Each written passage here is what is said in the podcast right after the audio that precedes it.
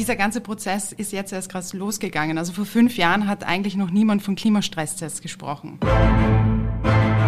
Ich glaube, die ÖNB ist da jetzt in guter Gesellschaft mit anderen Zentralbanken, die hier mal erste Schritte in diese Richtung setzen.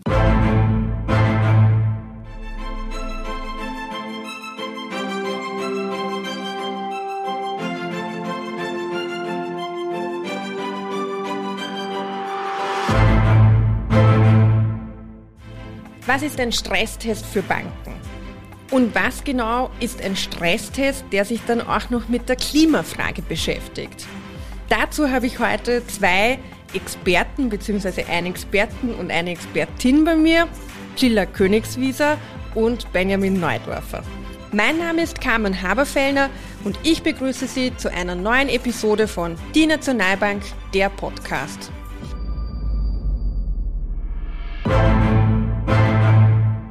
Herzlich willkommen zum Podcast der Nationalbank. Ja, danke für die Einladung.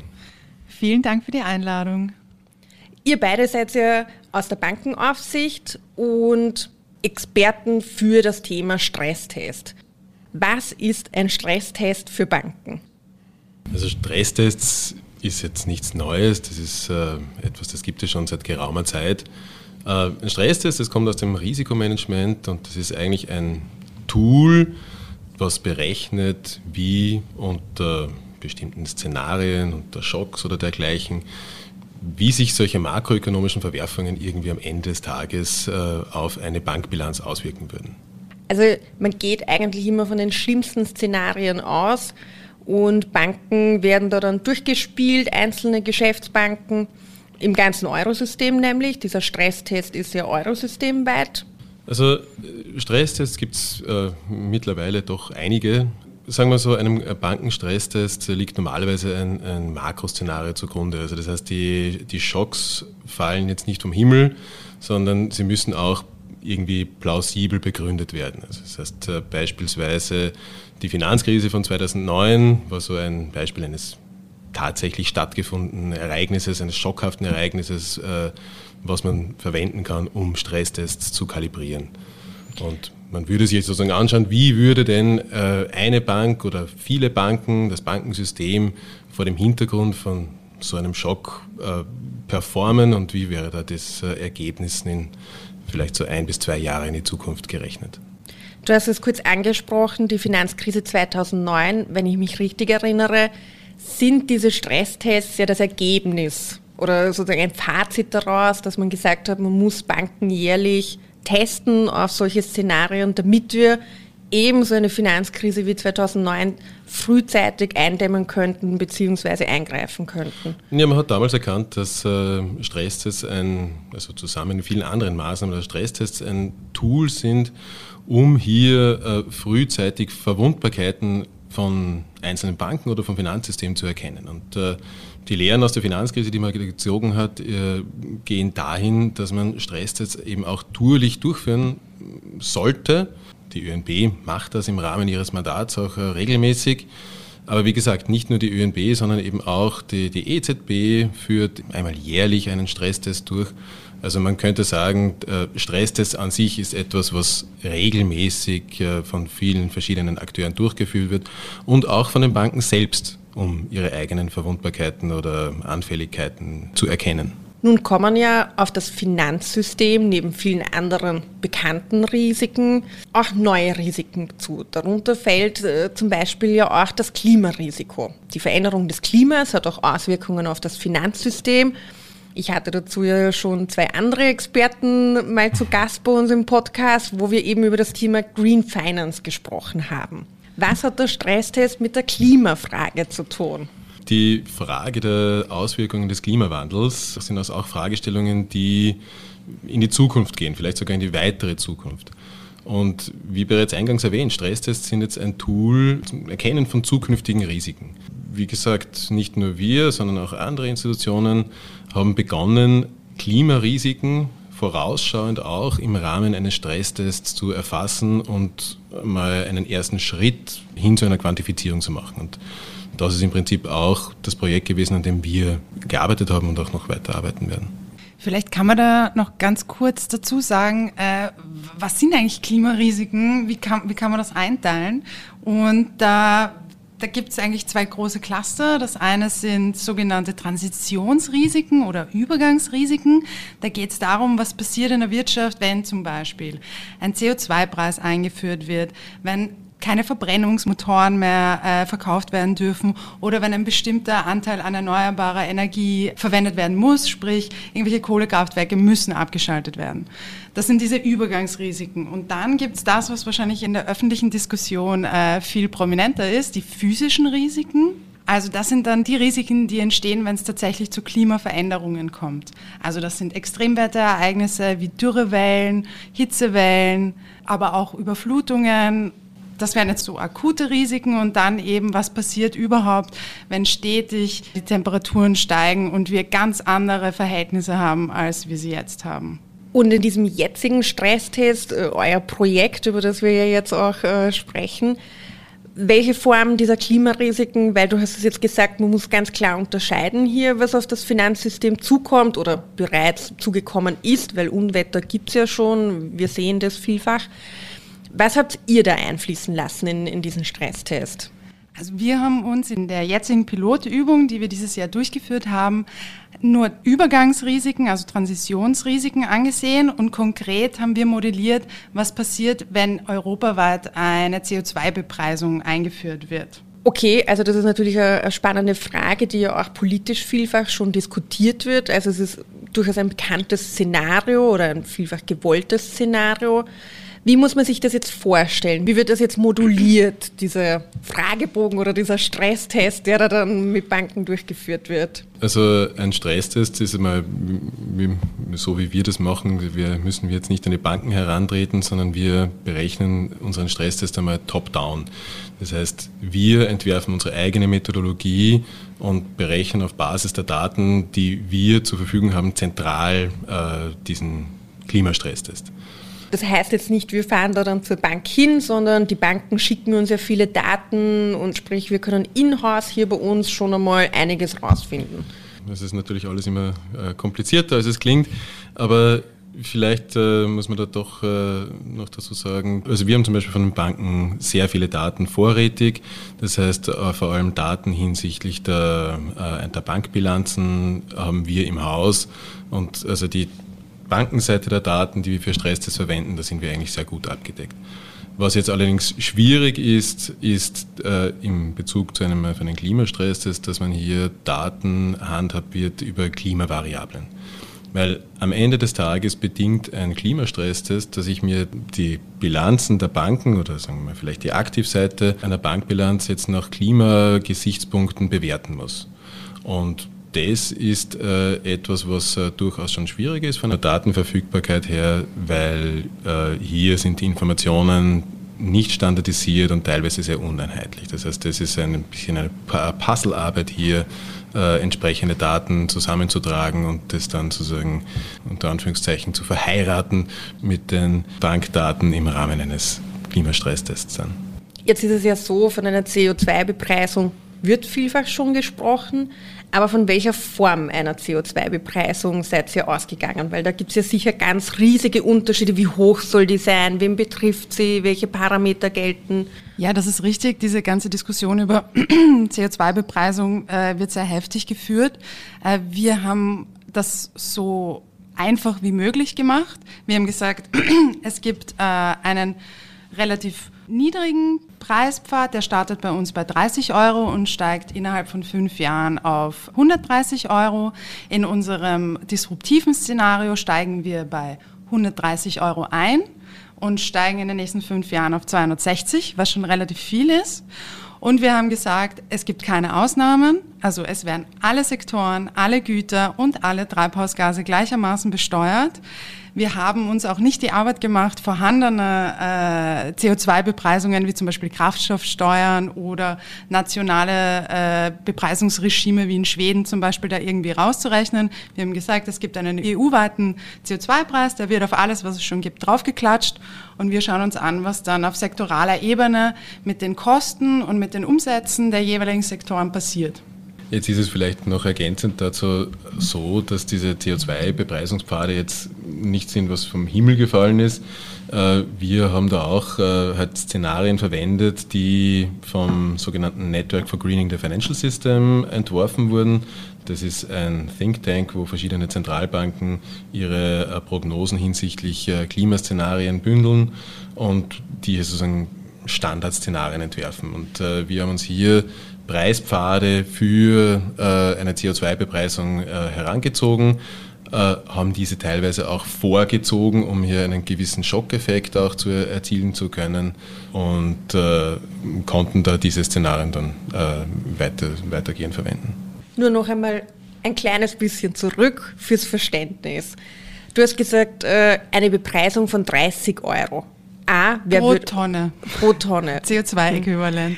Genau, also das wäre jetzt einmal meine Frage gewesen. Aber wer wird da bepreist und äh, wird das dann pro Kunde für die Bank oder für die Versicherung gemacht? Oder wie, wie rechnet man überhaupt dann im Finanzbereich so eine CO2-Bepreisung aus oder wie kann man sich das vorstellen? Also es gibt da unterschiedliche Wege. Den, den wir gewählt haben, ist eine Makroanalyse eigentlich. Also das heißt, wir gehen nicht auf Unternehmensebene, sondern wir schauen uns an, wie sich die Kostenstruktur in den einzelnen Wirtschaftssektoren verändert.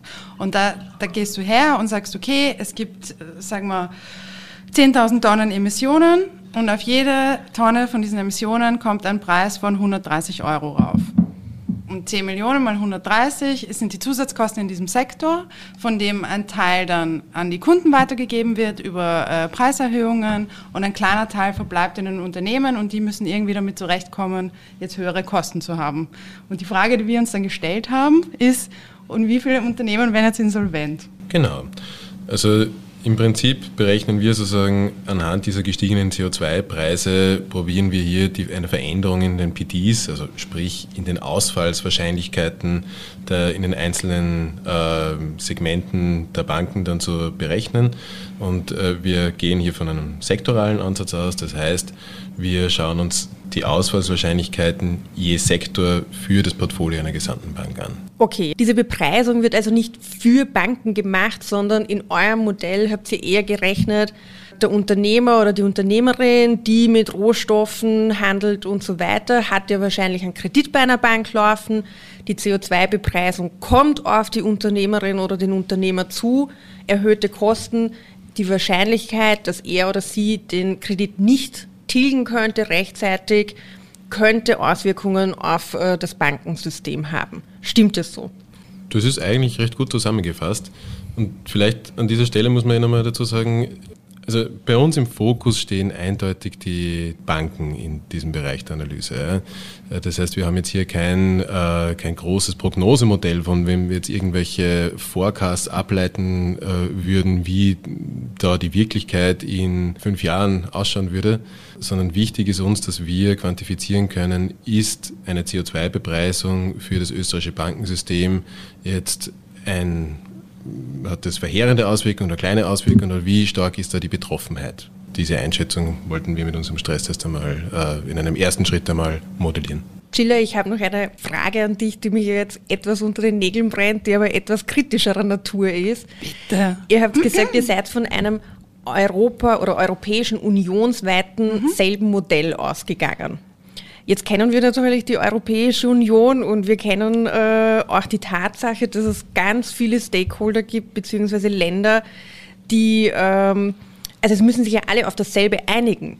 Und das ist oft ein, äh, sage ich, in der Realität äh, ein Prozess, der Jahre dauert und der dann doch ganz, ganz viele Unterpunkte mit sich bringt, Ausnahmen oder ähm, Regelungen, die für dieses Land nicht in dieser Form gelten.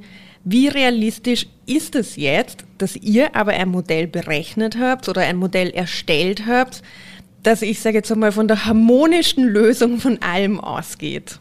Naja, vielleicht vorausschickend, die Hoffnung stirbt zuletzt, aber ich stimme natürlich zu, dass, äh, dass das in der Realität dann nicht so aussehen würde, sehr wahrscheinlich, als das jetzt bei uns der Fall ist. Grundsätzlich würde ich aber schon behaupten, dass es nicht unrealistisch ist, dass eine europaweite CO2-Bepreisung grundsätzlich eingeführt wird.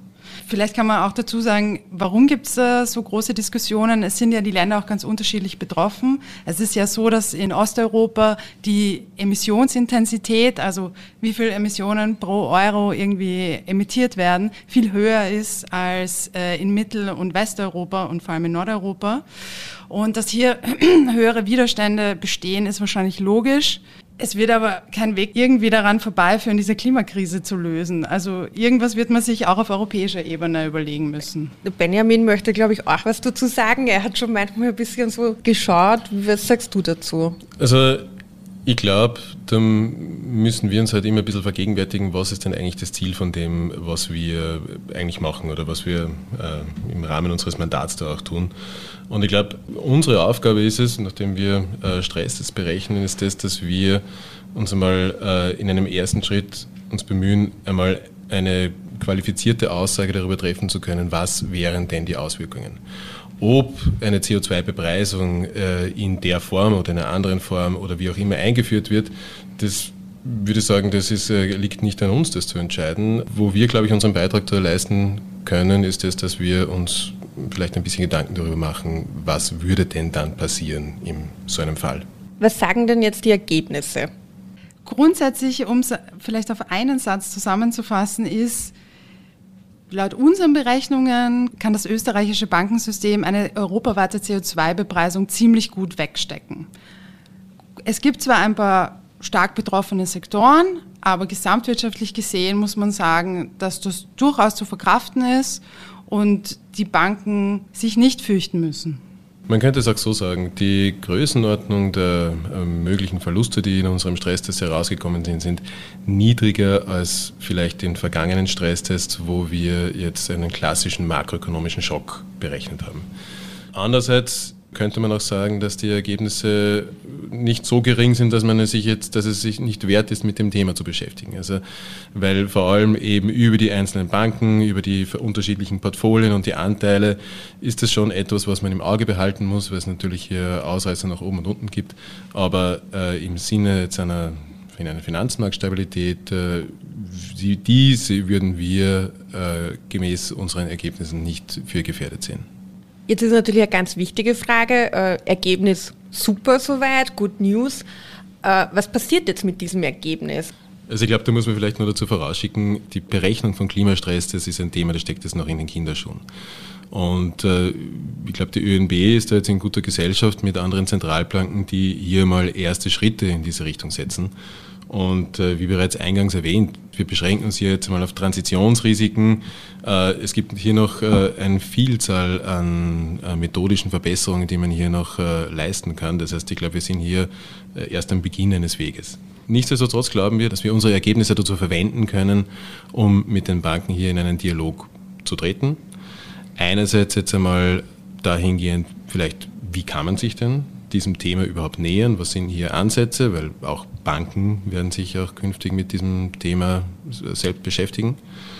Und quasi die Lessons learned, die wir hier äh, in diesem Prozess äh, quasi für uns erarbeiten, das wird wahrscheinlich auf der anderen Seite äh, genauso sein. Ne? Ja, also für uns ist es sicher einfach gut zu sehen, was für Probleme man sich gegenüber sieht, wenn man sich mit Klimarisiken überhaupt anfängt zu beschäftigen. Also ich glaube, aus Aufsichtsperspektive wäre es komisch, sich selber nie damit beschäftigt zu haben und den Banken aber irgendwie das anzuschaffen. Und dieser ganze Prozess ist jetzt erst gerade losgegangen. Also vor fünf Jahren hat eigentlich noch niemand von Klimastresstests gesprochen. Und das ist keine lange Zeit. Was sind jetzt die nächsten Schritte? Also, weil ihr gesagt habt, dieser Stresstest oder Klimastresstest steckt noch in den Kinderschuhen. Das war jetzt einmal so ein erster Drop. Wie geht es jetzt weiter? Naja, es gibt in dem äh, Feld gibt es äh, doch äh, einiges, was hier in nächster Zukunft irgendwie weiterentwickelt wird. Ähm, maßgeblich, glaube ich, zu einer gewissen Standardisierung wird nächstes Jahr der Klimastress der EZB beitragen. Äh, Im Unterschied zu unserem äh, Stresstest wird die, äh, der Klimastress der SSM bottom-up berechnet. Das heißt, die Banken werden das selbst rechnen unter dem, äh, der Vorgabe der EZB. Das ist zwar auf der einen Seite natürlich deutlich aufwendiger, aber auf der anderen Seite hier möglicherweise halt genauer, da halt die Banken selbst ihre Portfolien natürlich immer besser kennen als wir. Ja.